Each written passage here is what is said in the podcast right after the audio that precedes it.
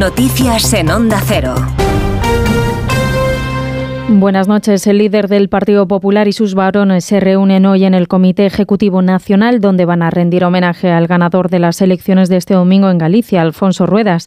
Este lunes, en la Junta Directiva del PP Gallego, celebrada en Santiago de Compostela, el líder Feijó ha acusado al presidente del Gobierno, Pedro Sánchez, de llevar al Partido Socialista a la irrelevancia política a costa de los pactos que está firmando con los independentistas. Onda Cero Santiago Ángeles San Luis. Alberto Núñez Feijóo participó ayer en la reunión directiva del Partido Popular de Galicia. Dijo que de las elecciones gallegas se extraía una receta. Los españoles ya saben que si concentran el voto en el Partido Popular, frenamos al independentismo y arrinconamos al sanchismo. Ya lo hemos comprobado. Esta es la receta. Concentre usted el voto en el Partido Popular frenaremos al independentismo y mandaremos a la, irrelevancia más absoluta al sanchismo.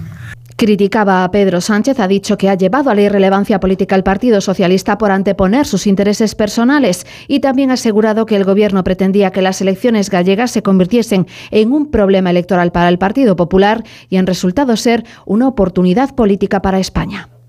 En el PSOE se ha reunido la Comisión Ejecutiva Federal para analizar los resultados en los que los socialistas se hundieron hasta los nueve escaños, obteniendo su peor resultado de la historia en Galicia. La portavoz Esther Peña ha señalado que el voto se produjo en clave económica y ha descartado que la ley de amnistía y las negociaciones en torno a la norma entre el PSOE y otros partidos haya sido una de las causas del mal resultado electoral.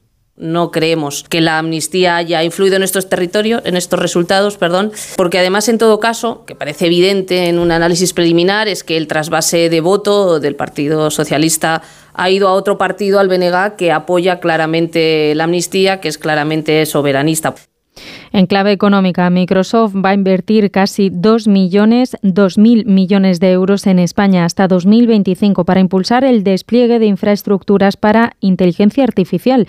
El objetivo es promover la innovación digital y el uso responsable de esta tecnología. El presidente de Microsoft se lo ha trasladado así al presidente del Gobierno, Pedro Sánchez, y le ha dicho que abrirá próximamente una región de centro de datos en la Comunidad de Madrid y que construirá un campus de data centers en Aragón para empresas y entidades públicas europeas. Además, el Ministerio de Cultura ha anunciado que va a vetar las obras creadas íntegra y exclusivamente por inteligencia artificial para garantizar el respeto a las personas titulares de derechos de propiedad intelectual. Francisco Paniagua. Una cláusula en los premios nacionales impedirá que resulten ganadoras obras que hayan sido creadas íntegra y exclusivamente por inteligencia artificial generativa. Lo que busca el Ministerio es que se garantice el respeto a las personas titulares de derechos de propiedad intelectual. Cultura recomienda también que para recibir una ayuda, las obras hechas con inteligencia artificial deban garantizar el máximo respeto a la normativa reguladora de inteligencia artificial y de propiedad intelectual.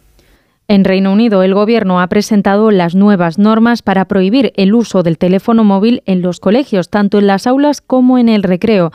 El objetivo del Gobierno británico es acabar con las distracciones y las interrupciones de los alumnos en clase. También quieren reducir el riesgo de ciberacoso entre los compañeros. Corresponsal en Londres, Celia Maza. Los teléfonos móviles se prohibirán en las escuelas de Inglaterra, según las directrices publicadas por el Gobierno, que otorga a los docentes el poder de registrar las mochilas y la protección legal ante posibles demandas de padres por pérdida o daños de dispositivos confiscados.